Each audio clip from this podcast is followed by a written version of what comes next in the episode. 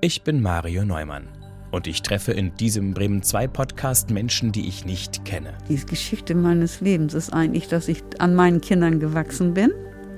Ja, und dass ich mich auch nicht eigentlich nicht unterbuttern lasse und dass ich weiß, was ich will und versuche das durchzusetzen. Ich gehe raus auf die Straße mit meinem Schild, auf dem steht eine Stunde reden Fragezeichen und dann reden wir.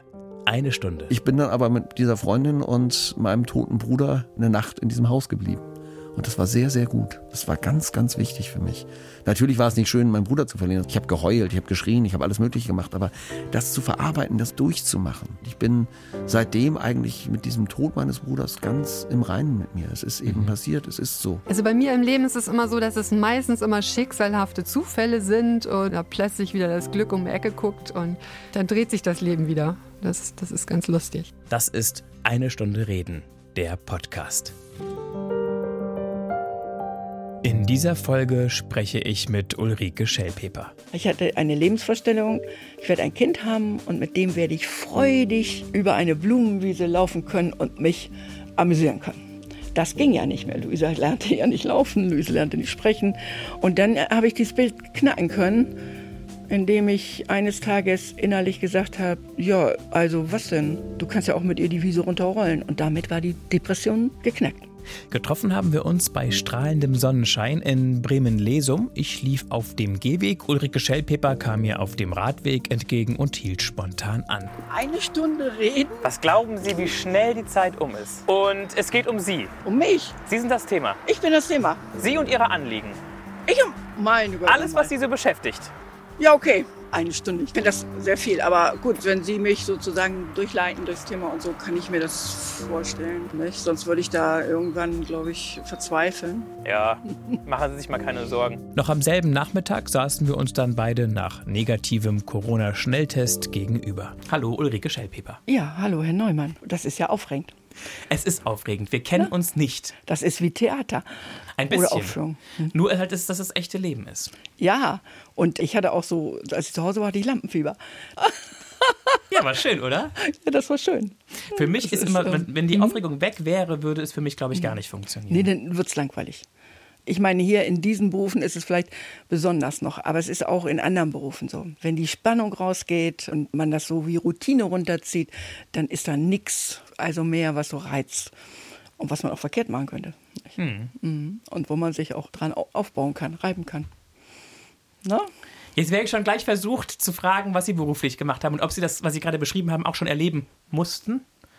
Ja, ja, also beruflich, ich gehöre zu den Menschen, die das große Glück hatten, ganz viel machen zu dürfen. Ich habe angefangen beim Fernmeldetechnischen Amt hier in Bremen und habe dort eine Ausbildung gemacht als Fernmeldetechnische Angestellte mit Qualifikationen im Bürobereich. Und als mir das zu langweilig wurde und ich mehr wollte und ich mittags mit meiner Arbeit schon fertig war, da gab es so diese auch schon damals festgelegten Gewerkschaftsnormen, wann man was anderes machen durfte.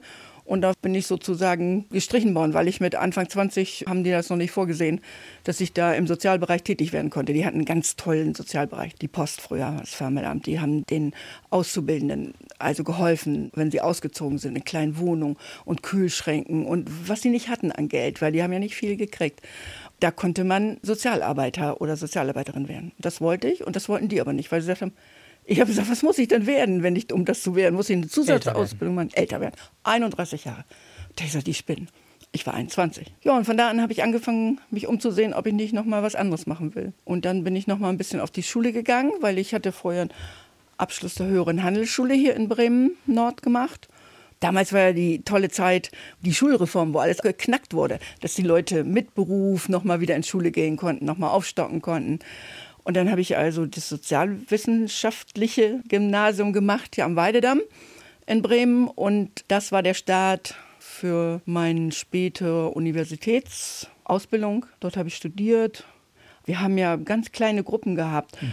Das kann man sich gar nicht mehr vorstellen heute. Das ist so vielleicht wie an der Jakobs-Universität noch. Dass man wirklich in kleinen Seminargruppen, wenn das Seminar groß war, waren es 30 Leute. Und sonst haben wir in Gruppen gearbeitet mit fünf, sieben oder sechs. Und wir haben ausgesprochene Gruppenarbeit gemacht. Ich habe also eine ausgezeichnete Lehrerinnen-Ausbildung für technisches Werken, Sport und Sozialwissenschaften bekommen. Ausgezeichnet. Und dann waren Sie in der Berufsschule? Nee, das galt auch für, früher hatten wir hier noch in Anlehnung an die DDR technisches Werken. Das kam aus dem Polytechnischen, das die DDR aufgebaut hatte. Und dann hat man das hier in Deutschland bzw. in Bremen speziell auch übernommen. Nicht? Wir haben ja hier, es gab es auch nicht in allen Bundesländern. Bremen war eben auch ein bisschen DKP-lastig in der Ausbildung auch. Und und dann waren Sie an der normalen allgemeinmittelnden Schule? Ja, ich war dann an der, wir hatten damals ja noch die übergreifenden Schulmodelle. Und zwar hatte man also Hauptschüler, Realschüler und Gymnasiasten. Und ich konnte bis zur 10. Klasse alle Stufen unterrichten. Das war das Modell ja, dass man das integriert. Ja, und das habe ich dann studiert, bisschen Tutorin noch gemacht während der Zeit für Fahrradtechnik, um mir Geld zu verdienen. Bin ins Referendariat dann gegangen und habe das abgebrochen, weil ich schwanger geworden bin. Das war geplant. Ich wollte sozusagen nur eine kurze Zeit unterbrechen und wollte dann weiterarbeiten. Das ging dann nicht, weil meine Tochter schwerst mehrfach behindert geboren wurde und dann eine ganz andere Odyssee begann. Und da habe ich dann zwölf Jahre ausgesetzt. Zwischenzeitlich habe ich dann gesagt, du musst arbeiten, damit du nicht aus dem Arbeitsprozess kommst. Und habe bei einer kleinen Incentive-Firma hier in Bremen gearbeitet und habe sowas gemacht wie Im- und Exportausstellungen in der unteren Rathaushalle, Bremer Marktbestückung. Ähm, Was heißt Incentive? Incentive, das sind Firmen, die, ich bin jetzt gemein, das sind Firmen, die machen Sachen, die nicht nötig sind aus meiner Sicht. Also die machen Events. Okay. Heute. Ja, aber Events sind doch eigentlich schon schön. Ja, ja, ja, ja, ja, ja, ja, ja. Also ich will Ihnen was sagen, wenn ich da so eine, bei der unteren Rathaushalle, bei der Ausstellung zum Beispiel, da hat die Firma sich ein Thema ausgedacht, hat das mit der Handelskammer abgestimmt. Wir mussten Konzepte dann dafür schreiben und dann ging es los, das Geld reinzuholen dafür. Dann muss man Akquise machen bei Firmen, die sich vielleicht dargestellt sehen möchten, sowohl in der Ausstellung als auch in dazu laufenden Wirtschaftsprogramm, also Vortragsprogramm. So zum Beispiel werden dann Leute geholt wie Opatschowski, der für die Entwicklung in der Bundesrepublik immer Statements wunderbar abgeholen konnte. Dann wurde Graf Lambsdorff eingeflogen, weil er ja traditionelle Wirtschaft oder dann wurden Leute eingeflogen wie McKinsey, die die ganzen Firmen überprüft haben, ob sie nicht noch die Arbeitsprozesse verkürzen können optimieren und können, optimieren ja. können und weniger Leute brauchen. Also all sowas. Das war schon eine interessante Sache, eine interessante Arbeit. Ja, das habe ich nebenbei gemacht praktisch erst, damit ich in Schwung bleibe, damit ich meine Ausbildung nicht verliere. Also das ist auch egal, ob man, wenn man eine Lehrerinnen-Ausbildung hat und eh schon so vielfach über die Stufen geht, dann kann man auch in solche Prozesse sich eindenken. Ja, und als ich da dann so richtig sattelfest war da drin, und sattelfest heißt in Bremen, dass man abgeworben wird. Man muss sich dann nicht mehr bewerben. Dann haben die anderen Incentive-Firmen, die es hier gab, gab es mehrere, dann klingelt das Telefon und sagt, ich habe gehört, Sie haben das Projekt gemacht und Sie haben das Projekt gemacht, wir würden Sie gerne anwerben. Nicht? Und dann lief da auch, so wie das heute sicher auch noch üblich ist, der Konkurrenzkampf und die einzelnen Menschen, die in den anderen Firmen gearbeitet haben, die versuchen das auch abzuwehren, indem sie direkt, was wir heute sagen würden, Mobbing machen. Die sind dann auch aufgetaucht per Telefon. So, das ist also gut, wo bin ich denn jetzt? jetzt ja, ja, ich, dass sie abgeworben wurden. Genau, sie Von dem Job, den sie eigentlich nur mhm. gemacht haben, um im Arbeitsfluss zu bleiben, Richtig. während sie eigentlich pausiert haben, zwölf mhm. Jahre lang, weil ihre Tochter schwerst mehrfach behindert aufgewachsen ist erstmal ja. und bis heute mhm. so lebt. Weil das weiß ich schon, denn gerade eben, als Sie den Schnelltest gemacht haben, haben Sie gesagt, das ist super, dass wir jetzt diesen Test machen können oder dass ich einen Test machen konnte. Dann weiß ich schon, wie es geht, weil morgen will ich meine Tochter besuchen. Dazu muss ich ins Heim und dann weiß ich jetzt schon, mhm. wie der mhm. Test, wie man das macht, wie man da vorgehen muss. Richtig. Und Sie haben auch schon mal ein Ergebnis von heute, mhm. nämlich ein negatives. Genau, und das hat mich auch sehr gefreut. Das war mit ein Ansporn, hier heute teilzunehmen an diesem Gespräch. Aber Sie, Sie sind ja schon voll mitten im Thema. Ich wollte kurz nachfragen, wenn Sie heute sagen, diese Incentive-Firmen machen Dinge, mhm. die man eigentlich nicht braucht. Das meinen Sie ja mit einem Augenzwinkern. Damals haben Sie schon dahinter gestanden und fanden das auch spannend und aufregend, oder? Was Sie dort machen können. Also ich habe das gemacht, weil es natürlich ist eine kreative Arbeit auch. Das heißt, Ihre Kritik Ja. richtet sich nur dahingehend, dass das nur kurze Impulse sind, die vermutlich nicht so richtig viel Effekt haben. Ja, und ich kann es jetzt auch noch weiter differenzieren. Ich habe dann ja in der Schule und vorher ja auch schon mal im Referendariat in Schule gearbeitet und habe gesehen, wie bitter, bitter arm Schule ist und dass das an Geld dort für die einzelnen Schüler auf den Tisch kommt, egal ob fürs Werken oder für die Ausstattung oder für die Technik und dass das alles irgendwie also furchtbar im Gegensatz steht, dass ich da mal eben für 10.000 Euro irgendjemand einfliegen Ja. lasse. Dass ich dann zur Unterhaltung dieser meist Herren, ja, weil die Wirtschaft besteht ja in der Mehrheit aus Herren, dass das Unterhaltungsprogramm alleine Ballonfliegen, Alexander von Humboldt mieten, all solche Sachen, Schiff meinen Sie, natürlich. Alexander von Humboldt. Alles, hm? Ja, das Schiff Alexander von Humboldt. Das wurde geschartert dann und, äh, Ja. und dann haben die abends da und haben den Ausflug drauf gemacht. Und es macht auch viel Spaß, aber ich habe gesehen, da wird Geld also einfach nur so raus, während in dem vorherigen, in meinem Beruf, an den Orten, wo ich gearbeitet habe, die Häuser nicht stimmten, die Schulen nicht intakt waren. Die Was hat diese Spannung mit Ihnen da. gemacht? Wie haben Sie die ausgehalten? Was Ja, das draus ist so. geworden? Ich bin dann ja zurück, also ich habe dann aufgehört da, weil ich nochmal überlegt habe, also wenn du jetzt so weit bist, dass du gehen kannst, dann wollen die dich, aber dann wollen die dich auch 60 Stunden die Woche. Und 60 Stunden war unmöglich. Ich habe immer mein Leben geteilt, Luise, meine Tochter mein Beruf. Und dann habe ich gesagt, ich muss noch mal wieder in die Schule und habe das dann auch geschafft, weil ich vorher vertraglich auch abgeschlossen hatte, dass ich wieder rein kann, wenn das mit Luise möglich ist und mir. Dann habe ich da also nochmal die Ausbildung gemacht und von dahin habe ich gnadenlos in den Schulen selber Incentive-Akquise für die Schulen gemacht. Sie haben quasi das, was Sie in der Firma gelernt haben, Hm. Genau. mit in die Schule genommen Ja. und dann. Das ist doch super. Ja, das war auch super. Stellen Sie sich Ich, vor, Sie hätten das vorher nicht kennengelernt. Nein, ich, also ich habe gesagt, also diese Schulen, diese armen Schulen, Ja. die und diese armen Schüler, denen muss man alles Mögliche reinholen, egal ob von Kunstbereich, also Und wo auch man egal, Kontakte wenn dann hat dahinter und sozusagen Geldgeber stecken, die auch gewisse Interessen haben. Das war mir völlig egal, es sei denn, die hätten jetzt also Einfluss Einfluss, nehmen nehmen wollen. wollen. Ja. Dann wäre der Punkt gekommen, nee, nicht. Sie haben eine ganze Computerausstattung für Schulen dann geliefert, für zigtausende von Euro. Alles mögliche. Es war immer Verhandlungsfrage, wen kann ich. Und das hatte ich gelernt. Ne? Und da sind auch Bremer Firmen dann bereit gewesen. Das war sogar so, dass die größten Bremer Firmen, die hier ihre Kinder auch auf Bremer Schulen noch hatten, die haben gesagt, sie durften oft, die, die Schulen haben es nicht angenommen, aus ideologischen Gründen, weil die Lehrerschaft ideologisch das abgelehnt hat, dass aus der Wirtschaft Geld in die Schulen fließt. Das war mir nun völlig egal. Ich war in der Wirtschaft, habe gesehen, wie die Wirtschaft prasst und habe gedacht, wenn man dann das Eis gebrochen hat in den Schulen und die gesehen haben, dass da kein, also irgendwas Geldböse, kommt, ja. genau, dann äh, haben die sich auch alle sehr gefreut. Ich freue mich jetzt, dass wir uns mit den kleinen Fragen des Lebens beschäftigen, um sie noch ein bisschen, ich sage immer gern steckbriefartiger kennenzulernen. Auch wenn wir schon ihr halbes Leben, in ihre halbe Biografie auf dem Zettel haben. Ich muss noch eine Sache sagen, Sie sind 70 Jahre jung. Ja, das bin ich. 70 Jahre jung, mit Genuss. Und ich möchte auch alt sein. Also ich habe keine Lust auf diesen Jugendwahn. Ich freue mich, wenn jemand in der Straßenbahn aufsteht. Für Sie. und ich mich hinsetzen kann. Für mich, ja. Oder wenn jemand sagt, oh, kann ich dir das mal eben aufheben oder kann ich Ihnen das mal eben aufheben? Hm? Ganz toll. Aber man sieht Ihnen nicht an, dass Sie 70 sind. Auf welches Alter werden Sie meistens geschätzt? Ich meine, Sie haben ein bisschen Also- Farbe in den Haaren. Ja, klar, habe ich Lust zu gehabt. Ich habe so eine ganze Zeit lang auch so grausträhnig getragen. Und jetzt in der Corona-Zeit, dann habe ich gedacht, oh, um Gottes Willen, alles ist, wird hier so grau geredet und so grau, ge also und verlangt uns ja auch ganz viel, ganz viel Einsatz ab. Und da habe ich gesagt, oh, Farbe und Frühling, es wird Zeit. Nicht so. Also, Also- danach entscheide ich das. Üblicherweise werden Sie aufgeschätzt.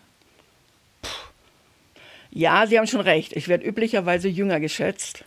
Aber ich sage immer den Leuten, ihr solltet mich mal von morgens sehen, Wenn Sie sich noch nicht entfaltet haben. wenn ich mich noch nicht entfaltet habe. Entfalten. Ja.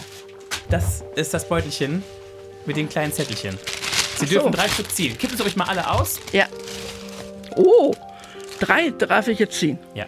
Gut, also eins, zwei. Ich sehe das ja jetzt nicht, oder soll ich das sehen? Nee, die Nee, tun? Ihnen das Beutelchen und werfen Sie zurück, bitte. Nur die drei.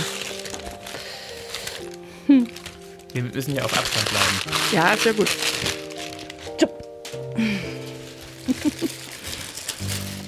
Das ist auch ein bisschen wie Schule. Mit Schülern macht man solche Sachen auch. In der Wirtschaft ist es schwieriger. Da finden sie es dann albern. Hätten Sie gern in einer anderen Zeit als heute gelebt? Wenn ja, in welcher? Nein. Gut, das ging schnell und war einfach. Prima. Haben Sie ein Haustier? Falls nein, hätten Sie gern eins? Und wenn ja, welches? Ich habe eins, äh, ich habe einen Marder unterm Dach. Aber das ist ja nicht ein Haustier, oder? Ja, also Sinne. werden es ist sie ein nicht- Tier im Haus. Den werden sie nicht wieder los. Wieso? N- Naja, das ist so. Es ist ein Reddachhaus und wenn der eine Marder weggeht, weil er vielleicht überfahren worden ist oder weil er vielleicht umgezogen ist, die haben immer mehrere Unterkünfte. Und dann kommt der nächste, weil er den Geruch, der riecht das und dann nimmt das in Besitz. Also man, ich bin nie tierlos. Stört Sie das? Ja, manchmal ja. Ich würde heute eine größere Isolierung einziehen zwischen dem Marder und mir unterm Dach, nicht so, weil er einfach Kracht macht. Der kommt nirgends, weiß ich dann genau, irgendwann, die haben alle so ein bisschen ihre eigenen Gewohnheiten. Es ist in der Regel nur einer. Oder es ist ein Weibchen, das dann da jungt. Und die kommen zu einer bestimmten Zeit nach Hause, meist so gegen zwischen fünf und sechs morgens, kommt auf die Jahreszeit an. Und dann machen sie Krach, bevor sie schlafen, nicht? Okay. Weil sie noch das Haus putzen, sich putzen oder was weiß ich. Noch eine Runde rumrennen, weil sie gerade eine Freundin mitgebracht haben oder einen Freund. Ja. Und dann da so richtig Rambozambo los ist. Und das stört schon. Dann werden sie wach. Ja, werde ich wach, genau. Aber Sie würden die da grundsätzlich belassen wollen. Sie Ja, ich das will in sie Ordnung, nicht- dass also Sie da, ich ich- aber haben Sie nicht Angst, dass Sie Ihnen das Dach kaputt machen? Sie Also zögern. jahrzehntelang haben Leute, jahrhundertelang vielleicht sogar mit einem Marder unterm Dach gelebt. Und ich kann Ihnen nur sagen, der Marder bietet auch einen Schutz. Man muss damit leben können, man muss das aushalten können. Wenn ich den Marder rausnehme, das habe ich einmal versucht, weil ich da noch nicht so klug war. Und dann ziehen die Ratten ein. Also freistehende Reddachhäuser und in der Nähe sind auch noch so kleine Naturschutzgebiete bei uns da. Und wenn dann im Herbst das Wasser steigt, dann müssen die Ratten raus aus ihren angestammten Wohnungen, die sie sich gebaut haben, aus ihren Höhlen und wo immer sie drin sind. Und dann ziehen die hoch ins Höhere und dann suchen die sich was Schickes. Und das wissen die auch, wo die suchen, weil sie den Geruch von Vorjahren, von Generationen haben und äh, wo sie lang gehen. Und dann ziehen die, ich habe das mal einmal erlebt, wie die das Dach sozusagen versuchen zu besetzen. Ich war mal im Herbst, da war ein Wasserstieg und nochmal und dann wollte ich gerade wegfahren, weil ich bin gebürtig aus dem Oderbruch in der DDR, ehemaligen DDR, Brandenburg. Und da hatten wir auch mit Ratten, daher wusste ich ein bisschen was noch historisch. Und dann sind die in der Reihe über einen Dachträger, ich habe einen Stahlträger, in der Reihe hintereinander über den Stahlträger sind die ins Reddach einmarschiert. Ich habe gedacht, ich kriege einen Herzinfarkt. Ich habe, also ja, weil ich wusste, was das bedeutet. Also Ratten besetzen ein Dach richtig dann. Und dann kann man das vergessen. Also wenn man nicht rechtzeitig eingreift. Dann muss man wirklich radikal sein. Da muss man den Kammerjäger holen. Man muss selber zusehen, wo man, nicht? Und ähm, das habe ich dann einmal gemacht. Und da hat er gesagt, was hatten Sie denn Vorher hatten sie keine Probleme. Und da habe ich gesagt, nee, hatte ich nicht. Ich hatte immer einen Marder. Ja, sagt er, der ist. Ich habe gesagt, den habe ich verscheucht. Also rausgesetzen lassen. Und sagt er, ja, der Marder lässt keine Ratte ins Dach. Also habe ich mich mit dem Marder arrangiert. So. Auf der Skala von 0 bis 10, wie gut sind Sie in Ihrem Beruf? In meinem Beruf war ich mittelmäßig mit Ausschlag sehr gut. Das kam immer drauf an. Sowohl im Fernmeldeamt, also da hatte ich so ein gutes Mittelmaß, würde ich ganz bestimmt sagen, und viel Neugier und, und war auch, wie gesagt, mittags mit meiner Arbeit fertig. Und in der Schu in dem, in, also in dem, Unterrichten? in, ja, ja, unterrichten. Also da hatte ich eine ganz tolle Ausbildung in Bremen. Aber die Schulen haben sich dann ja gewandelt und ich musste dann auch Bereich übernehmen. Zum Schluss habe ich in der Grundschule unterrichtet. Da musste ich ganz viel neu dazulernen. Und ich bin nicht nur Autodidakt. Also in der Schule hat das seine Grenzen. Und ich habe Eher beim Pädagogischen oder eher beim Fachlichen? also beim Pädagogischen hatte ich keine Probleme, aber beim Fachlichen. Ich habe ein paar Mal also mich richtig wehren müssen, weil ich wusste, dass ich da nicht gut bin. Also ich sollte zum Beispiel eine erste Klasse übernehmen und ich habe meinem Schulleiter gesagt, ich kann keine erste Klasse, Leute. Ich bin gerade mal ein bisschen Grundschule ausgebildet und Sekundarstufe 1 ist eigentlich mein Aber so ein bisschen lesen und schreiben? Ja, genau. Das hat er auch gesagt, so ein bisschen lesen und schreiben. Jetzt sage ich Ihnen mal was. In meiner Sportausbildung, da hieß es, wenn du Anfänger unterrichtest, in, wo auch immer, in welchem Fach, dann müssen die den besten Unterricht kriegen, weil das die Grundlage ist für spätere, weitere, gute Entwicklung. Entwicklung. Und nun schicken Sie mal jemand rein, der die Didaktik, Methodik für Mathe nicht gelernt hat. Es ist nicht Rechnen. Ganz bestimmt nicht. Und das wird ja heute viel gemacht. Und aus meiner Sicht ist das PISA-Dilemma auch eins, dass die Lehrer für alles verbraten werden. Sie werden querbeet eingesetzt, ohne dass sie eine Ausbildung haben. Die Russen haben mal gesagt, hier, als wir mehr Kontakte hatten zueinander, hier auch, wir verstehen gar nicht, dass die Deutschen so unglaublich viele Fächer unterrichten können. Bei uns können die nur zwei studierte Fächer oder so unterrichten. Nicht? Und dann ist Ende. Und dann ist Ende. Und hier wirst du in alles reingeprügelt, auch in Bremen, wenn du dich nicht wehrst. Und das habe ich ein paar Mal gemacht, weil ich gesagt habe, ich bin nicht, ich bin dafür nicht ausgebildet. Also 0 bis 10 würden Sie sagen Ja, 7. sieben ist gut. Ja, ich habe andere Sachen, unglaubliche Sachen gewuppt da in der Schule. Aber wenn es hier so um fachdidaktische Sachen in Deutsch und Mathe geht, dann gehören da Fachleute, Fachfrauen, Männer hin. Da bin ich nach wie vor schwer von überzeugt. Klar kann ich Rechnen unterrichten, aber das Kind das nicht versteht, den Weg dahin nicht, das die Zusammenhänge nicht versteht. Hallo? Dem können Sie nicht wirklich dem kann ich nicht wirklich helfen. helfen. In Deutsch ist es auch so. Deutsch ist nicht einfach nur lesen lernen. Natürlich ist das das Wichtigste gewesen, auch nach, nach dem Krieg oder so. Aber dass man ein Gehör für die Sprache, ein Gefühl für die Sprache, Zusammenhänge in Bildern, die die Sprache hervorruft, vermitteln kann, das ist alles was ganz anderes. Das ist echt hohe Schule. Die kann ich nicht. Gut, sagen Sie mit einem Lächeln. Sie sind, wie ich finde, ein sehr positiver Mensch. Ja, das finde ich auch. Aber nichtsdestotrotz habe ich nicht das, was andere Menschen auch haben. Totale, wie soll ich denn sagen, also Traurigkeit oder auch Durchhänger. Aber letztendlich habe ich immer Lust, dem Leben was abzugewinnen, was mich ausfüllt oder erfreut. Das finde ich klasse. Ich kann mir vorstellen, dass viele, die das hier hören, schon gezuckt haben, als sie von ihrer Tochter gehört haben, mhm. dass die Schwangerschaft geplant mhm. war während des Referendariats, dass sie eine kurze Pause machen wollten und dass das dann eben keine kurze Pause Nein. sein konnte. Das drückt ja auch schon aus, dass es eine Herausforderung war, die da das Sicht der Welt erblickt hat. In dem Augenblick, als Sie das erfahren haben, dass Ihre Tochter was, wussten Sie schon gleich, was es ist? War das gleich klar? Nein, das hat sich erst im Laufe der Zeit. Die Geburt war schwierig, aber Luise und ich sind entlassen worden als gesund. Okay. So. Und dann kam Entwicklungsverzögerung und allmählich wurde es sichtbar. Und bis, ich glaube, zu ihrem vierten Lebensjahr, da waren wir bei einer Koryphäe in Süddeutschland im Haus Sonnenschein. Die hat also eindeutig festgestellt, per Handling, einfach nur Handling mit dem Kind, dass sie schwerst mehrfach behindert ist. Und was hat sie? Luisa ist harmonisch retardiert. Das heißt, in der jetzigen Zeit ist es so, sie ist, hat Verwachsungen im Körper, in der Wirbelsäule, kann nicht sprechen, sie kann nicht alleine laufen. Sie hat Epilepsie, die ist dann dazugekommen. Das ist passend, weil die Hirnverletzungen nicht die Entwicklung verzögert haben und überhaupt nicht möglich gemacht haben zum Teil. Ja, und sie ist total lebenswillig und hat eine ganz, musste sich schon ganz oft wieder ins Leben zurückboxen, weil sie ganz schwere Infektionen hatte und sie sich immer wieder zurückkämpfen musste. Auch in der Epilepsie, oft der, keine Medikamente gefunden wurden, die einen Ausgleich brachten zwischen Epilepsie und Entwicklung können. Wenn die Dosierung nachher der Medikamente so hoch ist, dass nur noch ein träges Dasein ist, dann entwickelt sich nichts mehr. Ne? Wie ja, war das für Sie, als alles sich rauskristallisiert hatte dann? In, schrecklich. ich war erstmal echt, ich bin, weiß noch, wir sind von dem Arzt zurückgekommen. Luisa hat auch einen Vater übrigens, nicht, der immer schön dabei geblieben ist und nicht abgehauen ist. Wie oft Aber das, das passiert. Ihr Mann.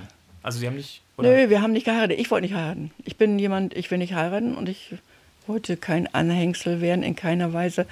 Auch nicht abhängig sein, wenn ich heirate, dass der Staat mir eines Tages sagt, Frau Schellpeper, du hast ja einen Mann, der kann ja jetzt, dein Kind musst du nicht in die Krippe geben oder in den Kindergarten geben oder, hm, sondern du hast ja einen Mann. Ich bin ein Mensch, wie mein Liebster auch. Ich habe auch mal gesagt, ich mache auch keinen Beruf, wo ich weniger verdiene als ein Mann. So kommt man ja nie die Frauen auf den grünen Zweig. Nicht, wenn sie, also, nicht, wenn sie so also sich das nehmen lassen. Ob sie dann irgendwann aufhören, ist okay. Aber er ist ihr Liebster geblieben? Ja, ja, ist, wir, wir, lieben, wir lieben uns noch. Wir leben noch zusammen. Nein, wir haben jeder eine eigene Wohnung. Ach, es ist halt auch durch Luise auch Differenzen gegeben. Das ist ganz häufig bei Eltern mit behinderten Kindern, dass sie ganz große Schwierigkeiten nachher in ihrer Beziehung haben, oftmals. Aber die Beziehung besteht bis heute? Ja, die Beziehung besteht bis heute. mit ja vielen Hoch- und Tiefs und vielen richtigen Crash. Ja, und Luise profitiert davon. Ich glaube, sie profitiert auch sehr stark von ihrer positiven Einstellung, von ihrer Art. Naja, ich habe mich irgendwann dann entschieden, als ich die Behinderung, ich sagte ja, erst war ich schwer depressiv. Ich war echt sowas von depressiv. Als ich wiederkam vom Arzt, also Herbert und ich wiederkamen vom Arzt, da war das so, dass also jeder erstmal wirklich völlig platt war und seinen Weg suchen musste und jetzt seinen eigenen. So ein und, halbes Jahr lang oder länger? No, ein Jahr, würde ich sagen. Und da habe ich mühevolle Versorgung. Luise musste ja trotzdem hm. alles gemacht werden und versorgt werden. Also es war ganz mühevoll. Haben Sie Hilfe bekommen? Die Lebenshilfe hat Einrichtungen gehabt, wo und man hingehen konnte. Ja, da konnte man auch selber. Also, als Angehörige? Ja, als Angehörige. Also, und, und ja, das war in Ordnung. Nur ich hatte immer in meiner Ausbildung, in der zur Schule hatte ich auch psychologische Ausbildung von einer Gestalttherapeutin. Und da haben Sie von profitiert? Und davon habe ich profitiert mit Luise jetzt. Ich, die Gestalttherapeutin hat immer gesagt zu uns, wenn ihr über überhaupt nicht mehr weiter wisst, wenn ihr denkt, jetzt muss das Leben enden oder sonst, also ganz, ganz, dann holt euch Hilfe. Aber vorher seht zu, dass ihr irgendeinen Weg findet, einen geistigen, körperlichen Weg, um selber euch rauszuholen aus den Tiefen ja, der Depression oder wie immer wir es nennen. Also so ein bisschen am Schopf aus dem Sumpf. Ja, genau. Und äh, bei mir ist es nachher auch, also dann, ich wusste auch noch nicht, wo es hingeht. Es war dunkel alles, die Welt war dunkel.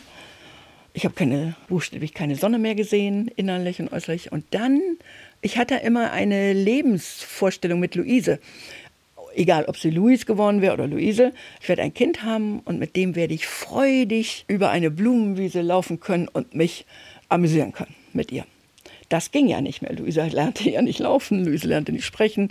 Und dann habe ich dieses Bild knacken können, indem ich eines Tages innerlich gesagt habe, ja, also was denn? Du kannst ja auch mit ihr die Wiese runterrollen. Und damit war die, war die Depression geknackt. Wahnsinn. War eine neue Perspektive da, ne? Und haben Sie das gemacht? Ja, natürlich. Ja, natürlich. Wir machen, Luise lebt, also Luise ist ein europäisches Kind geworden. Also, und dank Herberts Hilfe auch wir sind mit Luise sonst wohin. Luise ist ein Frankreich, Atlantik, Ostsee, Italien, Adria, also Wasser war immer ganz wichtig für sie, Gardasee, also die Wärme, nicht? Dann und so. Es hatte dann schon ein bisschen mit ihrer Behinderung auch zu tun, was wir da so ausgewählt haben. Und die hat alles essen gelernt. Die isst Schnecken und die isst Muscheln und die isst Gemüse jeder Art und äh, sie läuft nicht, sie spricht nicht. Das heißt, sie ist im Rollstuhl unterwegs und kann sich, kann sie sich über irgendwas kann sie irgendwas deuten? Hat sie so eine Art Hilfsmittel, so ein Pad oder irgendwas? Nee, das äh, geht auch nicht, weil sie das irgendwie nicht steuern kann, also dazu genug. Aber ich sag mal, wenn jetzt auf dem Tisch steht ein Glas Wasser und sie hat Durst und sie steht mit dem Rollstuhl vom Tisch, dann kann sie dazugreifen. Oder sie hat auch einen Easy Walker. Das ist ein höheres Gehgestell. Das ist mehr als so ein Rollator. Das ist, umfasst sie auch körperlich. Und damit kann sie rumlaufen bei geraden Ebenen. Und dann würde sie auch hinlaufen zur Küche, zum Wasserhahn oder so zum Beispiel. Aber es muss für sie erreichbar sein. Dann kann sie sich mit beteiligen an dem, was will ich. Und dann hat sie noch mimische Gesten. Also wenn sie zum Beispiel den Finger in den Mund steckt und mich selig anguckt, dann kann das bedeuten, kriege ich jetzt ein paar Nüsse oder nochmal hier was oder so oder Durst. Also ich muss immer vielfach, und die Betreuer in Friederhorst eben auch, die müssen vielfach denken dann. Und mit der Zeit wussten die mehr manchmal als ich, wenn gute Betreuer da waren. Wie alt, wie alt ist sie heute? Ah, Luise ist 40, 30 Jahre jünger als ich. Und sie ist da seit ihrem zwölften Lebensjahr. Das war eine Vision von mir. Ich habe ja öfter so diese Vision mit dem Laufen, mit dem Rollen. Und dann hatte ich die Vision, bis zum zwölften Lebensjahr muss Luise einen festen Platz haben. Uh, das fand ihr Vater gar nicht so gut. Der hätte lieber gesehen, dass wir weiter in, ausprobieren. Ja, so. Und ich wollte unbedingt, weil ich gesagt habe, ich will wieder arbeiten gehen, ich will krank werden können, ich will sterben können. Mein Kind muss sich vor der Pubertät möglichst irgendwo eingelebt haben, damit es eine Bindung gut aufbauen kann. Das waren alles meine Gründe. Und dann ist sie mit zwölf, nachdem ich mir viele Einrichtungen in der Bundesrepublik angesehen habe, bis an den Bodensee runter, und sind dann ja hier in Friedehorst fündig geworden. Und zwar einer der Gründe war auch, es ist in der Nähe und sie kann, Behinderteneinrichtungen sind nicht immer durchgängig, dass man lebenslänglich dort bleiben kann. Und hier war was, hier konnte sie alt werden. Hier kann sie 60 werden, 70, falls sie es schafft. Nicht mit ihren. Wieso ist das bei ihr so, dass äh, sie diese Mehrfachbehinderung hat? Durch Sauerstoffmangel unter der Geburt. Die Geburt ist plötzlich ins Stoppen gekommen ach so, da muss dazu sagen, der Arzt hat mir ein Mittel gegeben, ein wehenhemmendes Mittel. Ich habe noch gefragt, hat das irgendwelche Auswirkungen auf das Kind oder auf mich? Nein. Dann habe ich das bekommen und nach einer Zeit haben die Wehen ganz ausgesetzt. So, und dann mussten sie entscheiden, was sie machen. Und das war damals im Roten Kreuz Krankenhaus. Und das Rote Kreuz Krankenhaus hatte tolle Geburtsvorbereitungskurse, haben mich total überzeugt. Der Geburtsverlauf hat mich dann desillusioniert weil die haben nicht mal, also die können nur Saugglockengeburten dann machen. Die konnten keinen Kaiserschnitt machen, also keine Öffnung des Baus. Ja, und das war Luises Pech dann. Und wie geht es Ihnen damit, dass das so ist? Ja, Sie können es also, ja nicht mehr ändern. Aber nee, ich kann es nicht mehr ändern und man kann im Leben sowas auch nicht voraussehen. Und das Einzige, was mich richtig geärgert hat, ist nicht, dass der Arzt konnte auch nicht voraussehen, dass meine Konstitution jetzt, sag ich mal, also gut, vielleicht ein bisschen, aber ich sag mal, das Mittel haben sie später, glaube ich, abgesetzt. Ja? Also, sagen wir mal, da hängt schon was Wissenschaftliches zusammen. Aber das will ich jetzt nicht und unterstellen kann ich ihm gar nichts. Aber dass die Versicherung der Ärzte nicht sofort einspringen in solchen Fall, sondern dass man selber lange Jahre Klageprozesse führen muss, wenn man das beweisen will, dass es ein Fehler unter der Geburt war. Es war der Fehler hier, dass er dieses Mittel gegeben hat und es war der Fehler, dass sie nicht schnell genug mich rübergebracht hätten ins große Krankenhaus. Für den Kaiserschnitt. Genau. Und diese also, beiden Fehler mussten Sie mühevoll einklagen vor Gericht? Nee, ich habe da Anfänge gemacht. Ich habe ein Gutachten machen lassen in Göttingen von der Göttinger Universitätsklinik, die genau nachgewiesen hat, dass unter der Geburt das passiert ist. Und dann haben, können ja die Ärzte dagegenhalten und die haben dann ein Gegengutachten gemacht und haben gesagt, Luise hätte einen, oh Mensch, mir fällt das jetzt nicht mehr mal ein, jetzt fange ich langsam an, die Sachen. Glauben Sie, das, das ist, nein, das ist keine Demenz. Nein, das, das meine ich nicht so. Ach, so. Quatsch. Ähm, Ach so, weil es mich, nein, ist schon in Ordnung. nein, also da reden ja heute alle von, also gut, ich mache da Witze drüber. Die, ähm, nein, die, die hat ein Syndrom. Hm? Die haben gesagt, sie hat ein Syndrom ein Rett-Syndrom. Und wenn man ein Syndrom hat, dann ist niemand schuld. Dann hat man das Syndrom. Daraufhin habe ich dann noch in Hamburg jemanden mit eingeschaltet und dann haben die angefangen und wollten uns bis nach äh, Dänemark schicken und sonst wohin. Und dann habe ich gesagt, also mache ich hier nicht. Um nachzuweisen, dass, dass sie dieses Syndrom hat. Genau. Und ich habe mir dann noch eine Expertise hier in Deutschland eingeholt und da haben die gesagt, das wäre Quatsch, also die unabhängig waren von diesem Krankenhaus, von diesen Ärzten. Und das Ende? Und das Ende ist, Luise lebt mit ihrer Behinderung und ich auch. Ja, aber Ach so, und dann haben die auch noch, gab es ja, also ist nicht fest, endgültig festgestellt worden. Nicht? Also das war Aussage gegen Aussage. Da hätte man dann klagen müssen. Das konnte man in so einem Ausgleichsverfahren machen, ohne dass man klagt, was ich jetzt gemacht habe. Alles, das habe ich alles ausgenommen. Also nur, aber nur in dem Bereich. Ich hätte jetzt ins Gerichtsverfahren einsteigen müssen, um dann tatsächlich das einzuklagen. Und ich habe das auch gesehen, wie Leute jahrelang, jahrzehntelang klagen. Und das ist nicht mein, das kann ich auch nicht irgendwie. Und ich wollte mich da auch nicht rein. Und da muss man sich so medizinisch da reinfuchsen auch und alles. Was haben die Eltern, die das gemacht haben? Wir waren auch in so einem Verein. Das, was haben die sich da reinfuchsen müssen? Das ist sehr stark identitätsstiftend dann. Da bleibt einem nicht mehr viel anderes übrig. Nee, da bleibt einem Leben. nichts. Und das wollte ich nicht. Ich habe irgendwie auch gesehen, die Behinderung konnte ich nicht aufheben. Das ist richtig. So. Nicht? Also, und dann hätte ich jetzt mein Leben dem widmen sollen. 20 Jahre oder so habe ich bei Leuten erlebt und es haben Leute gewonnen auch zum Teil und haben dann auch große Entscheidungen gekriegt. Jetzt kommt's. Diese Entschädigungen sind dann in der Regel auch ganz oft von den Krankenkassen einkassiert worden. Denn alles, was die Krankenkassen jetzt vorher für Luise geleistet haben, kommen sie natürlich als Erste und sagen, das möchten wir wieder haben. Und das glauben sie ja nicht, was das für Geld ist. Also ich bin andächtig, andächtig immer, wenn ich mir angucke, was Luise so kostet. Und ich bin auch andächtig gegenüber der Bremer Sozialgesetzgebung und der Bundessozialgesetzgebung, was Luise jetzt kostet in der Einrichtung. Also ich bin da vor, also andächtig meine ich jetzt nicht im religiösen Sinne, sondern dass ich das sehr schätze.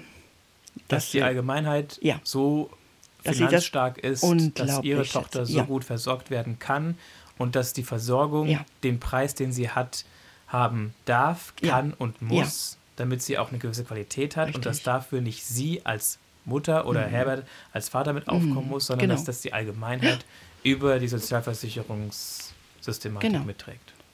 War das für Sie ein klein Beigeben? Dass nee, das war kein klein Beigeben. Sondern? Das war, also, man muss die Kraft dafür haben. Und ich hätte ja noch weitermachen können. Ja. Aber ist das nicht schwierig, wenn man sich eingestehen muss, ich habe die Kraft dafür nicht? ja, aber im Leben ist, kommt man immer an Grenzen.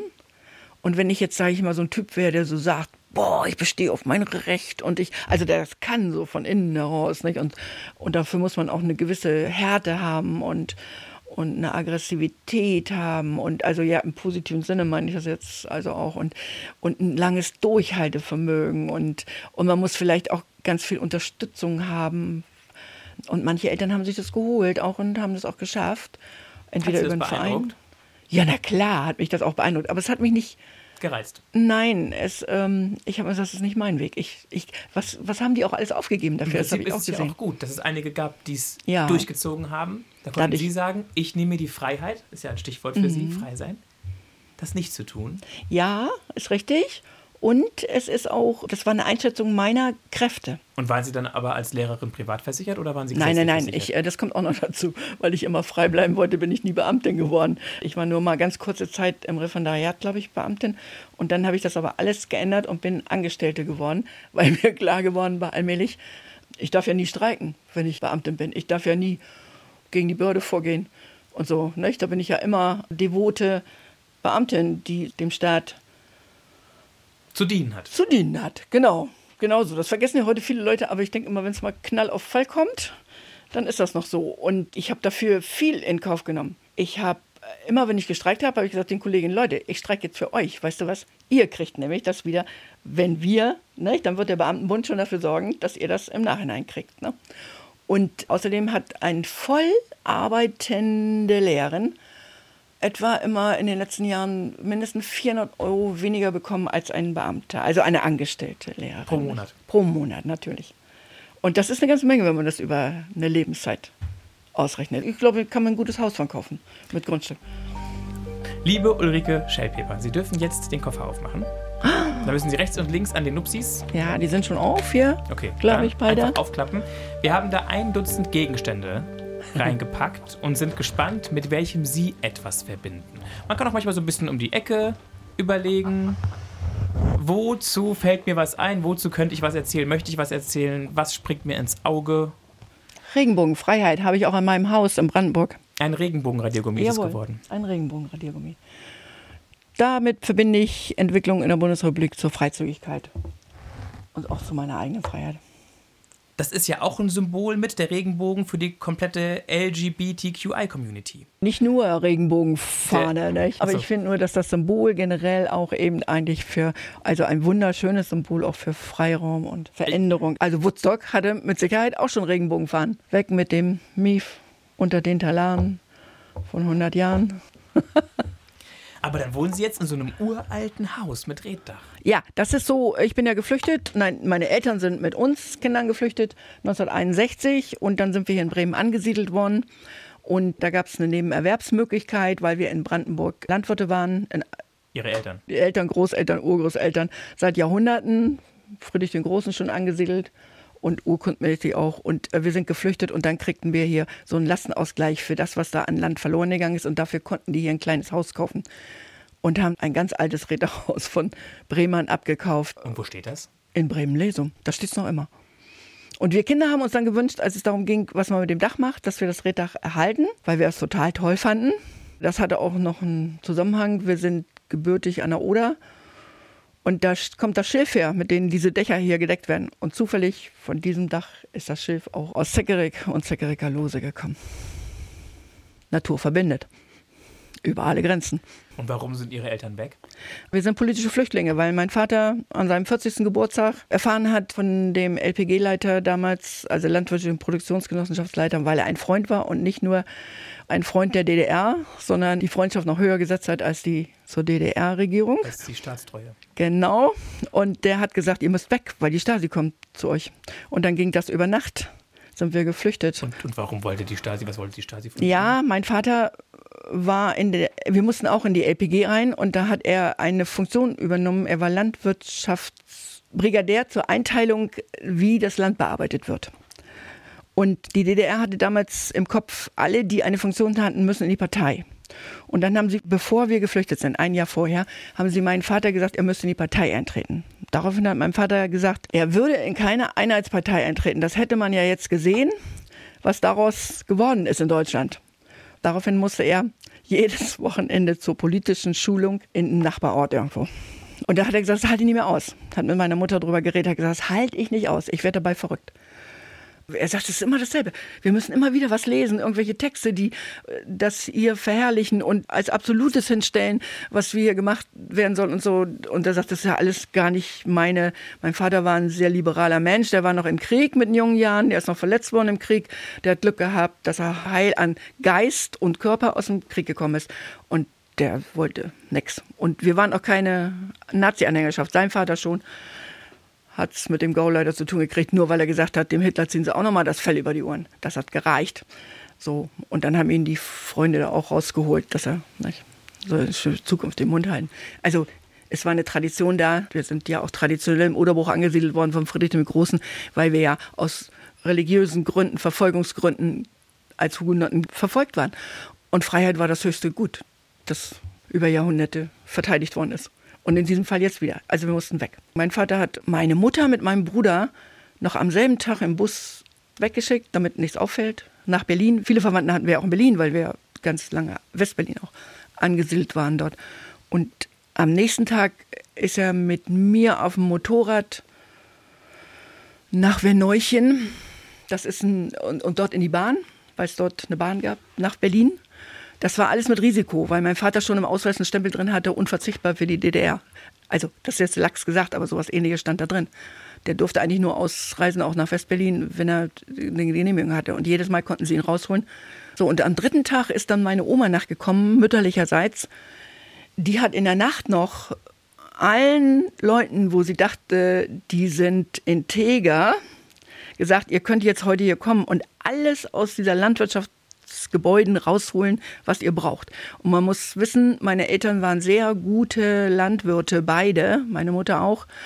Und die hatten alles zur damaligen Zeit. Die hatten Selbsttränke für die Tiere, die hatten Wasserpumpanlagen, die hatten Kühlschrank, die hatten Fernseher, die hatten einen großen Wartburg, die hatten ein Motorrad. Meine Mutter hatte auch Motorradführerschein.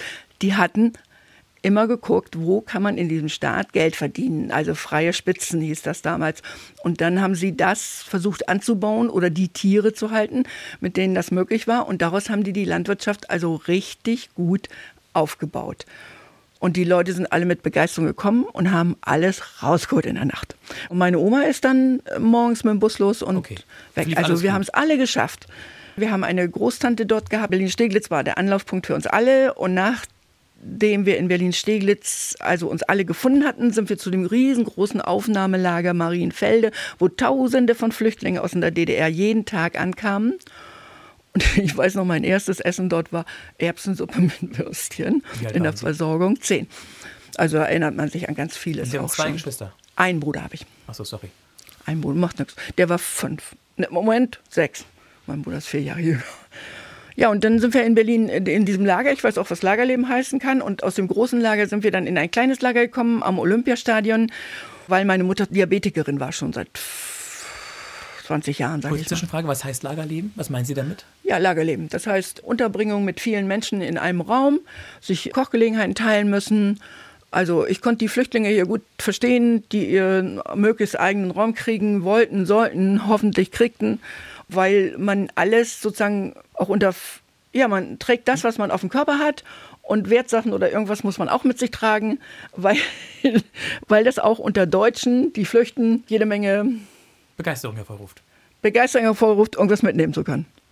Nicht? Irgendeine Sache einstecken zu können. Und dann so, man hat also auch natürlich gemeinsame Schicksale geteilt, man hat viel reden können. Wir waren dann froh, als wir dann, wir durften ja gar nicht überall hin, wo wir hin wollten. Die Bundesrepublik hatte ja Aufnahmestopp von Flüchtlingen in ganz vielen Bundesländern. Auch Bremen hatte Aufnahmestopp und wir konnten nur nach Bremen ausgeflogen werden nachher, nach ein paar Wochen, Monaten, weil wir hier auch Leute aus dem Dorf, die schon 1950 oder 45 plus gegangen sind, gar nicht mehr zurückgekommen sind in die DDR, die da auch Bauern waren, die haben gesagt, wir nehmen euch auf hier. In Strom hat die Familie uns aufgenommen. Und hat, Wenn das nicht gewesen wäre, hätten sie Nee, wir wären, hätten nicht nach Bremen gedurft. Und meine Eltern wollten auf keinen Fall nach Süddeutschland. Die haben gesagt, nein, in die katholische Gegend, da gehen wir nicht, da kannst du ja nicht mal sonntags arbeiten. Wie willst du denn was werden, wenn du als Flüchtling kommst und mit einem Hemd und einer Tasche und ein paar Papieren hier ankommst, da musst du arbeiten. Ne? Sie waren Aus zehn Jahre jung, Sie sind in Bremen angekommen. Für Sie war das vermutlich erstmals ein großes Abenteuer, die Flucht, oder hatten Sie Angst? Das ist eine gemischte Sache. Also wenn man ein Jahr vorher eingeweiht wird von den Eltern, weil die gesagt haben, die kriegt so viel mit, jetzt schon in ihrem Alter, und die muss dicht halten, die darf nicht erzählen, dass wir unser Motorrad verkaufen oder so, nicht? Die fragt ja auch, warum verkaufen wir das? Ich wusste ein Jahr vorher, dass sie, was wir flüchten wollten. Also nicht diesen Tag, aber dass die Vorbereitung auf die Flucht lief. Wir haben ganz viele Papiere immer zu unseren Verwandten nach Berlin gebracht, Stückchen für Stückchen, die alles belegt haben, was uns gehörte und wie wir versichert waren und, und, und, und, und. Also meine Eltern haben immer gesagt, wichtige sind Papiere, sprich Bücher ursprünglich mal, Papiere dann. Und das habe ich mitgekriegt. Und sie haben versucht, so viel, vieles zu verkaufen, Geld zu machen, weil sie wussten, wenn wir herkommen, mit dem Ostgeld, das wir haben, dann können wir nicht viel anfangen. Nicht? Der Umtausch war ja so hoch. Aber ich habe es eben so verstanden, dass es dann von heute auf morgen ging. Ja, weil plötzlich die Stasi von irgendwas gekriegt hat. Das kann eine Kuh gewesen sein, die verkauft worden ist, die man nicht normalerweise als Bauer um die und die Zeit oder so verkauft. Und als es dann losging, wie war es für Sie? Als klar war, wir gehen von jetzt auf gleich ziehen wir dahin. Da habe ich meinen Eltern irgendwie total vertraut. Mein Bruder wusste das nicht. Der hat, der war total traurig. Hat er geweint? Als es dann nee, noch nicht beim Los. Dann ist es wie ein Abenteuer bei dem Kind. Das kam bei mir auch noch dazu. Aber der hat im Nachhinein, also lange, lange. Man muss sich das vorstellen. Er kommt aus einer großen Bewegungsfreiheit, Land, gute Ernährung, weil wir Bauernhof waren. Wir waren, für mich sind wir hier arm gewesen, total arm hier im Westen. Und mein Bruder hatte plötzlich diese engen die Einschränkungen. Wir haben ja dann, nachdem wir von den Freunden weg waren, mussten wir ja dann irgendwann mal eine Wohnung. Da hatten wir in Woltmershausen eine 45 Quadratmeter Wohnung für uns fünf. Das heißt ein großes Wohnzimmer mit einem Balkon und ein Schlafzimmer und eine Kochnische. So, und dann waren wir die Verkehrsverhältnisse nicht gewohnt und den ganzen Ablauf. Und die Eltern haben dann natürlich, waren sie auch besorgter, äh, nicht zu sehr. Also es sind keine Übereltern, aber sie waren natürlich besorgt, sie mussten uns ja erstmal dahin bringen, damit umgehen zu können. Ja gut, Wottmershausen hatte damals ja noch, glaube ich, viel mehr aktiven Hafen als heute. Ist ja, ja ein Stadtteil genau, direkt da, an der Weser. Richtig. Und da haben die Eltern auch zuerst, also mein Vater, die haben ja auch alles gemacht. Grabenräumer, Seifenverkäufer. Da hat mein Vater dann zuerst bei Karl Glut, diesen heute noch bestehenden, genau, weil er Führerschein hatte, konnte er da Unimog fahren dann eine erste feste Anstellung gekriegt und meine Mutter in der Neustadt bei der Kammgarnspinnerei. Und dann war der Verdienst klein und, und wir die Enge da und da wollten sie auch unbedingt raus. Und, und dann kamen sie zu diesem Reddachhaus. Ja, genau. Also wir sind immer mit dem Fahrrad durch Bremen gefahren, weiß ich noch. Bis nach Fage hat man uns dann Angebote gemacht und da hat mein Vater gesagt, unmöglich, wir können uns nicht gleich ein Auto anschaffen und wir sind hier abgeschnitten und wir sind bei allem, was wir machen, darauf angewiesen, also Geld irgendwie, irgendwie nebenbei auch noch zu verdienen. Und dann kam das mit Lesum. Ja, und in Lesum entstand dann aus meiner Sicht wieder die totale Selbstversorgung. 1000 Quadratmeter dazu, 1500. Und da wurde alles angebaut. Alles. Spargel, Erbsen, Bohnen. Und für Sie vermutlich auch so ein Moment, wo es wieder zurückging in Ihr altes Leben, oder? In gewisser Weise ja. In, in gewisser Weise ja. ja. Und wie lange war diese Zwischenzeit? Flucht, mehrere ja. Wochen in Berlin, mhm. Monate, sagten Sie eben. Dann rüber nach äh, in Westen zu dem Freund, Verwandter war es ja nicht, in Bremen. Von da aus in die kleine Wohnung nach ja. Mhm. und dann, dann nach Lesen. Das war bestimmt zwei Jahre. Na, anderthalb kann ich mich, würde ich jetzt mal so zugeben, das kann ich nicht mehr so nachvollziehen. Und meine Schulwechsel dann, das war auch interessant. Ich kannte ja nur Russisch, kein Englisch und ich kam hier rein in die Schule, musste sofort Englisch. Ich bin erstmal in der Schule total abgesackt. Nicht? Keine Bestätigung. Dann, was glauben Sie, in Gemeinschaftskunde? Wie schwer, wie schräg ich lag. Da merkt man dann erst, wie man indoktriniert war durch die DDR-Schule. Das war nur eine kleine Dorfschule, nicht? Also, hm, ich war ja noch nicht zehn. So, und trotzdem, da musste ich erstmal lernen, den Mund zu halten. Weil nicht alle Lehrer das witzig fanden. Die konnten das auch nicht einordnen. Und das lernt man dann aber schnell als Kind. Und hatten Sie Anschluss? Hatten Sie Freunde? Ja, das hatte ich. Ich denke, ich habe das Wesen meines Vaters. Meine Mutter ist etwas herber und hat dafür aber für viele Durchhaltesituationen gestanden. Das hat sich ganz gut ergänzt. Jetzt machen wir einen großen Sprung. Dann war klar, dass Sie das Haus bewohnen? Ja. Und nicht Ihr Bruder? Das ist jetzt gekommen in der Entwicklung. Es hat mit Luise zu tun, ins Heim zu kommen, dass ich da in der Nähe wohnen wollte, dass meine Eltern mir das immer wieder angeboten hatten, ich aber erst nicht wollte, weil naja, wieder zurück zu den Eltern und so. Das fand ich jetzt von meinem Freiheitsgedanken nicht so pralle. Wir hatten eine kleine Einliegerwohnung da drin, also man konnte schon ganz schön getrennt das machen. So, da war ich dicht in der Nähe von Luise, konnte zehn Minuten mit dem Rad dahin und habe auch dann die Arbeit in Bremen-Nord angenommen, die Schule. Und dann haben meine Eltern eine super Versorgung gehabt, als sie älter wurden und hinfälliger wurden und Unterstützung gehabt. Das ähm, haben Sie gerne gemacht? Das habe ich gerne gemacht, ja. Ich hatte Eltern, die haben ja ganz viel für mich getan. Allein die Flucht, erst war ich natürlich unglücklich, aber nachher habe ich ihnen das so gedankt. Ich bin dann ja seit 72, seit den Brandverträgen, da durften sie uns nicht mehr wegfangen in der DDR, habe ich immer gesagt. Also sie durften uns nicht, wenn man politischer Flüchtling war, hätten sie uns einkassieren können vorher.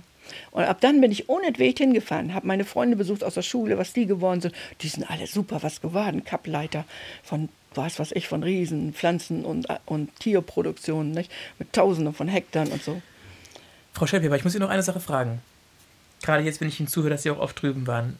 Trauern Sie dem Gesellschaftsmodell ein bisschen nach? Nein, das war eine Diktatur. Das ist mir ganz, also anhand meiner Eltern ja schon klar geworden. Mir ist auch klar geworden, wenn die nicht den Tipp gekriegt hätten, dann wäre die Stasi gekommen und dann wäre ich gelandet in so einem Stasi-Heim und wäre, hätte einen neuen Namen gekriegt, wäre fremden Leuten zugänglich geworden und, und, und. Die DDR war ja unglaublich eine radikale Diktatur, die oben ja so ein nettes Sahnehäubchen zeigte. Aber wie viele Leute sagen denn heute noch, oh, unter Hitler war es ja auch nicht so schlimm. Was war da alles gut? Und in der DDR war es nicht anders. Aber eine gewisse linke Position, Einstellung, Haltung haben sie behalten. Ja, was so mit Freiheit zu tun hat, hatte ich ja schon vor der DDR. Auch hatten meine Eltern auch schon vor der DDR. also das zieht sich durch die Jahrhunderte bei ja. uns. Und auch zum Beispiel dieses Modell, dass die DDR-Frauen theoretisch und manchmal auch praktisch gleiche Berufe und gleiche Chancen. Aber das war auch nur eine Sahneschicht. Die meisten Frauen hatten Doppeltes zu tragen. Die mussten sonst wo schuften und mussten dann die ganze Hausversorgung machen. Und dieses äh, Gleichberechtigungsmodell der DDR ist man sehr löchriges. Nicht? Also meine Mutter hat die gleiche Arbeit, wenn sie es körperlich konnte, gemacht wie mein Vater.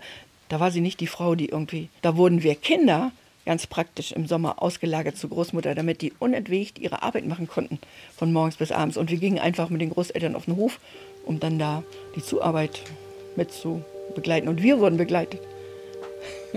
wir kommen zu den großen Fragen des okay. Lebens.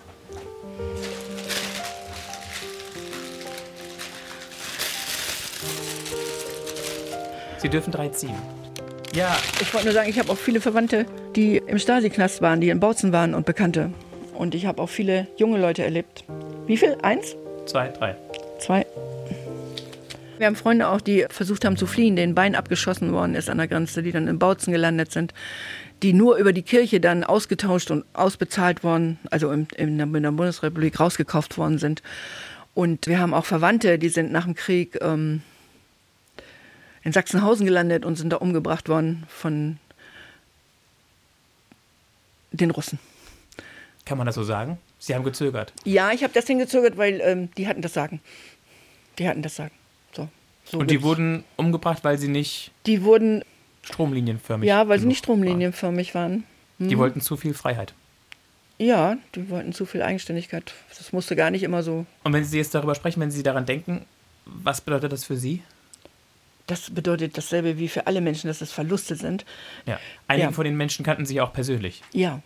Also was hat dieses Erleben oder dieses Mitbekommen der Schicksale dieser Leute für ihren Lebensweg bedeutet? Ja, die waren für mich Vorbilder, weil die nämlich für Sachen eingetreten sind, die nicht opportun waren. Gott sei Dank sind sie nicht totgeredet worden, sondern sie sind im Familienkreis weiter also bedacht worden. Lebendig geblieben. Ja, lebendig geblieben. Auch wenn sie körperlich nicht mehr. Ja. Ja, wenn sie nicht mehr, sie waren ja nicht mehr. Ja, das ist schon toll. Das ist also das ist auch das, was ich immer meine, was sich so durchzieht. Mein Vater hat zwar seine Meinung nochmal geändert bei den Kriegssachen, also Personen oder Kriege, wo Leute, der hat nachher gesagt, der war ein ganz großer Anhänger von Friedrich dem Großen, wegen der Reform, dass die Bauern frei wurden und, und, und. Also ganz viele Sachen, dass sie eigenständig sein konnten, dass sie nicht mehr diese abhängige Knechtbauern waren, nicht wie in Süddeutschland viel und so. Und wir hatten ganz viele Bücher auch darüber. Aber zum Ende seines Lebens hat er gedacht, scheiße, der hat auch immer nur Kriege geführt. Also ich meine, er hat viele Kriege geführt, das ist ja so. Jetzt zu den großen Fragen jo. des Lebens. Dann packen Sie die drei bitte in das Beutelchen und werfen es zu mir rüber. Dieses Spiel macht mir ja richtig Spaß. Das habe ich mir ausgedacht. Ja, das haben Sie gut gemacht. Weil das mit dem, Aus, mit dem Ausdruck war mir so wichtig, dass Sie Schicksal spielen können. Mhm. Sie haben es in der Hand. Naja, gut, ich habe es einfach, ich hab's einfach ungelesen genommen. Ja, ja. Welche Sehenswürdigkeiten möchten Sie in Ihrem Leben noch besuchen? Mir reicht das Meer. Oh, Entschuldigung, so geht die Frage auch weiter. Oder reicht Ihnen der Blick aufs Meer? Meer ist Weite, unendlich. Und Unendlichkeit für mich, also in meinem Horizontvorstellung, das ja. ist. Ähm für wie viel Geld würden Sie eine Bank ausrauben? Das war eine lange Denkpause. Gar kein Geld. Sie waren in Versuchung. Ja, war ich. Das hat nichts mit Moral zu tun. Ich kann zugestehen, dass Leute unter bestimmten Bedingungen Banken ausrauben und dass das auch in Ordnung ist, weil die für mich auch von meiner Grundeinstellung her Banken auch uns ausrauben. Und zwar viel. Und immer mehr. Das macht mich sauer, weil die Politik nicht entsprechend gegensteuert. Aber dass sie sich noch engagieren, dass sie ja. sich politisch engagieren. Das Im großen ein, Stil. Das im äh, großen Stil. Ach nee, da hatte ich ja noch nie Lust zu. Ich habe Kommunalpolitik gemacht. Im äh, Beirat. Habe ich Beirat. Ich habe hier im Ostertürviertel ganz lange im SPD-Ort 2 in Altstadt gelebt. Ich habe den Robinson-Spielplatz mit aufgebaut. Ich habe die anderen Spielplätze mit aufgebaut, die es da gibt. Ich habe also ganz, ganz viele Sachen gemacht. Auch da fällt mir noch viel mehr ein.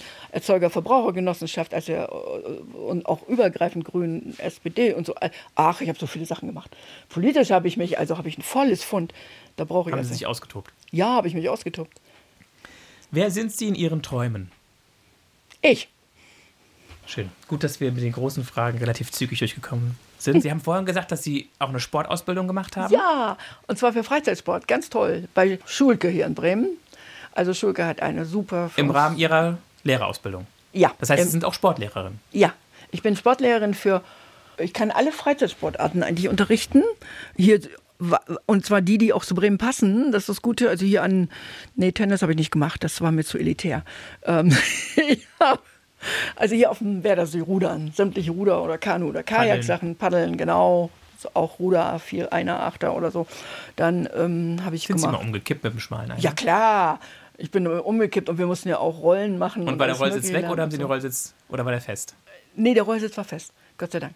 Hm. Zusehen, wo bin ich eigentlich jetzt und wie komme ich wieder rum und wer ist noch da und kann mir jemand helfen, den wieder zu richten, aufzurichten. Oder man kann mit ihm auch an Land schwimmen. Der ist nicht so schwer. Panik oder keine Panik? Nee, keine Panik. Ach, ich hatte die LRG alles. Ich bin auch DLRG ausgebildet und keine Panik. Sie sind so eine resolute Tausendsasserin, oder? Naja, das Leben ist doch nicht nur eine Linie. Ich will Ihnen was sagen, ich habe auch die Leute bedauert, die nur einen Beruf haben. Es sei denn, sie sind glücklich darin. Aber die wenigsten sind glücklich darin, dauerhaft. Ja, also ich habe Sport alles mögliche gemacht. Volleyball. Ist das der Grund, warum Sie bis heute noch Fahrrad fahren? Habe ich mich gefragt. Das ist einer, weil das übrig geblieben ist. Ich habe ganz große Knochenschäden, aber das hat mit Luise zu tun. Heben und stützen und ewig äh, so in die Beuge gehen und Rollstuhl schieben und, und, und, und, und. Da haben sich meine Gelenke so abgearbeitet wie beim Dachdecker oder beim Maurer. Und es ist übrig geblieben, Fahrradfahren und Schwimmen. ist es bei einem Kind geblieben, weil Luise behindert war? Ja. Und zwar hatte ich mir die Behinderung von Luise angeguckt, meine Belastung angeguckt und habe gesagt, auch mit dem Arzt, mit dem ich dann gesprochen habe oder so, wenn Luise bis zum fünften Lebensjahr laufen kann, kann ich mir vorstellen, noch ein Kind zu haben. Aber Und sie nur konnte nicht dann. laufen. Und sie konnte nicht. Und im Nachhinein bin ich nicht froh, dass sie nicht laufen gelernt hat, aber dass ich mich grundsätzlich dafür entschieden habe. Ich habe auch dem nicht nachgetrauert. Es gibt viele Empfehlungen von Ärzten, dann, die dann sagen, ach, schaffen Sie sich noch ein Kind an oder zwei. Da habe ich immer gesagt, die können ja auch behindert sein. Hä, aus ganz anderem Grund, vielleicht ein Impfschaden oder hä, auf der Straßenbahn hingeknallt, in der- auf der Straße angefahren, sonst was. Muss ja nicht außer Genetik kommen oder irgendwie wie hier. Oder durch ein Ärzteversagen? oder durch ein Ärzteversagen, wie immer, gibt es auch. Habe ich gesagt, das halte ich nicht aus. Das wusste ich auch. Das wollte ich auch nicht aushalten. Also ich habe mich hier total gesagt, mein Leben wird getan. Ich richte mein Leben auf Luise aus. Aber es war immer wieder eine Belastung, auch emotional, und es ist bis heute? Also ich kann damit leben und lerne immer mehr. Nicht? Also anfänglich war ich, wenn eine Freundin, ein ähnlich alten Kind, die ich auch hier hatte, irgendwo im Kinderwagen war und dann plötzlich erzählte, mein Kind macht jetzt das, mein Kind macht das, dann musste ich manchmal den Laden verlassen, weil ich das nicht aushalten konnte. Nicht? Also so, weil diese Verletzung. Und das hat sich dann im Laufe der Jahre sicher abgemindert, aber es ist grundsätzlich da.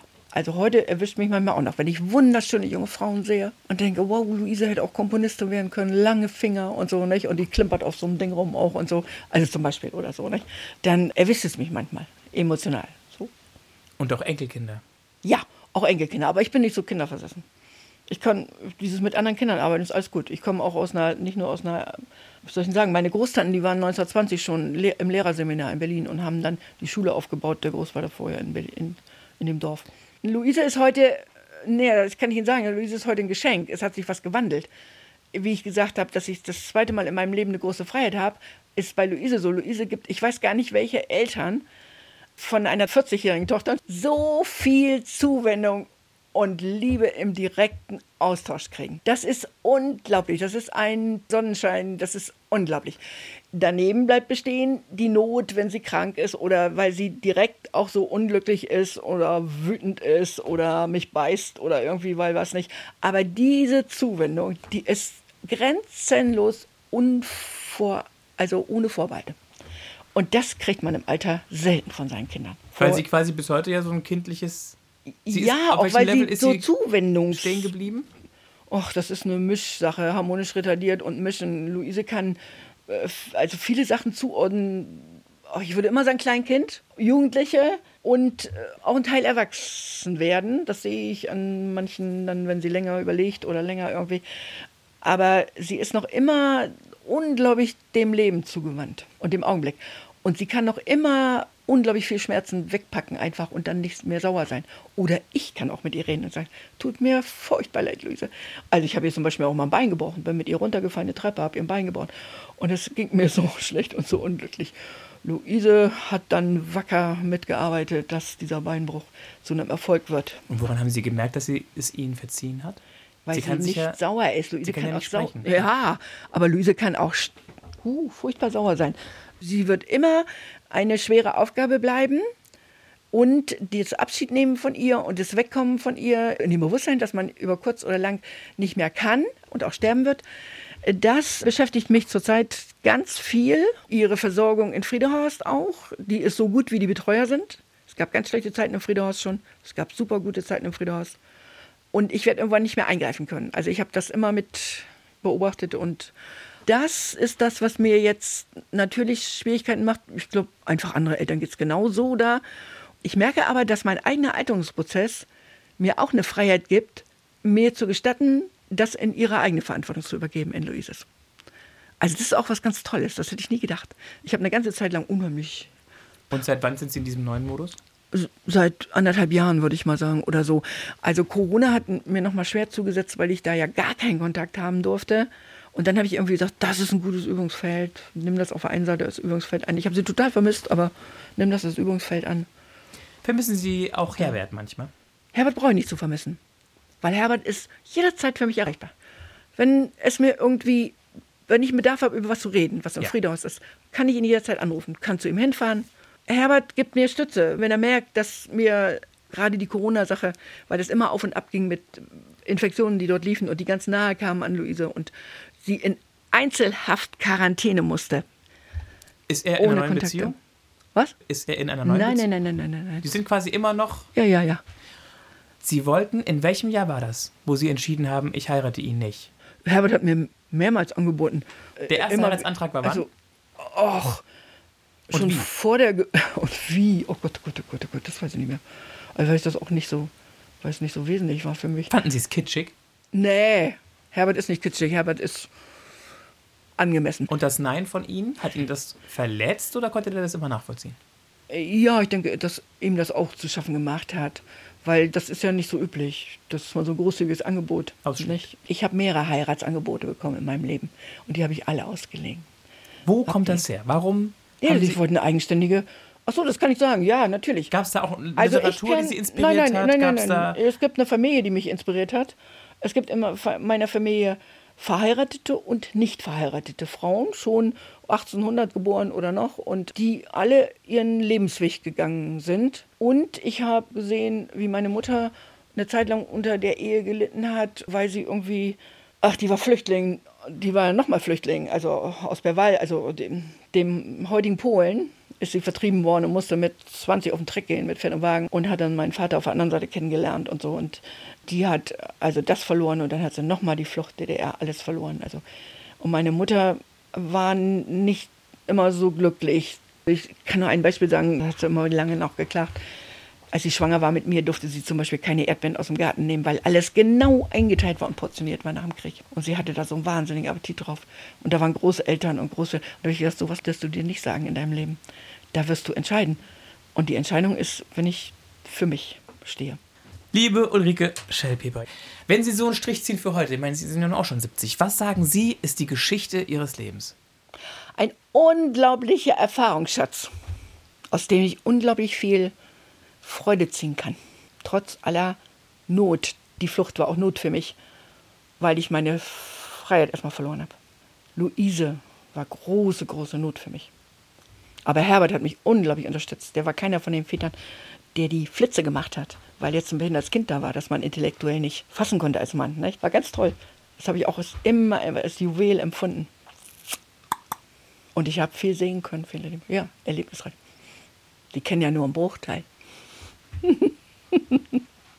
Was haben wir alles ausgespart? Meine kommunalpolitisches Engagement, Da haben wir nur ganz kurz das angerissen. ist sozusagen Verhinderung der Ostertorstrasse mit. Nicht? Also Und wir wahnsinnig dran gearbeitet. Dann meine Arbeit in Berlin nach der Wende. Da bin ich, ich war auch mal arbeitslos eine Zeit und da habe ich für die Industrie- und Handelskammer DDR-Leute in Friedrichshain fit gemacht für ihre Berufsschulprüfung, wo sie nochmal nachholen mussten. Das war geil. Schön. Das vertiefen können wir das dann beim nächsten Mal, wenn wir wieder mal eine Stunde reden.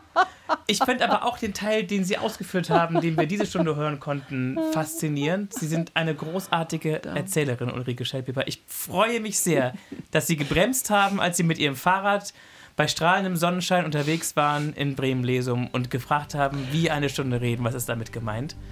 Dadurch sind wir reich beschenkt worden. Ist in Ordnung. Alle, die wir Ihnen zuhören durften. Ist in Ordnung. Ich bedanke mich auch nochmal, weil das hat mir ganz viel Spaß gemacht. Und ich weiß, dass ich oft aufgefordert worden bin, ein Buch zu schreiben. Aber das liegt mir nicht. Das ist so dieses Ding, was mir auch nicht liegt. Und ich finde auch, heute schreiben viel zu viele Leute Bücher. Da denke ich, also, das muss nicht sein. Nee, wir erzählen lieber, nehmen das auf, nehmen das mit, bringen das raus. Und irgendwann ist die Zeit drüber gegangen. Aber über Bücher geht die Zeit auch. Das ist so. Das war der Podcast Eine Stunde Reden für heute. Ich will jetzt erstmal einen Schluck Wasser trinken. Wer weiterhören möchte, hier in der ARD Audiothek, den empfehle ich Gudrun Schottke. Eine Mutter von, anders als Ulrike Schellpeper, ganz vielen Kindern, aber auch mit großen Herausforderungen. Wer sonst lieber jemanden hören möchte, der keine Kinder hat und ein Mann ist, dem empfehle ich Frank Schabatke. Der wäre schon mal fast untergegangen. Ich bin Mario Neumann. Bis bald.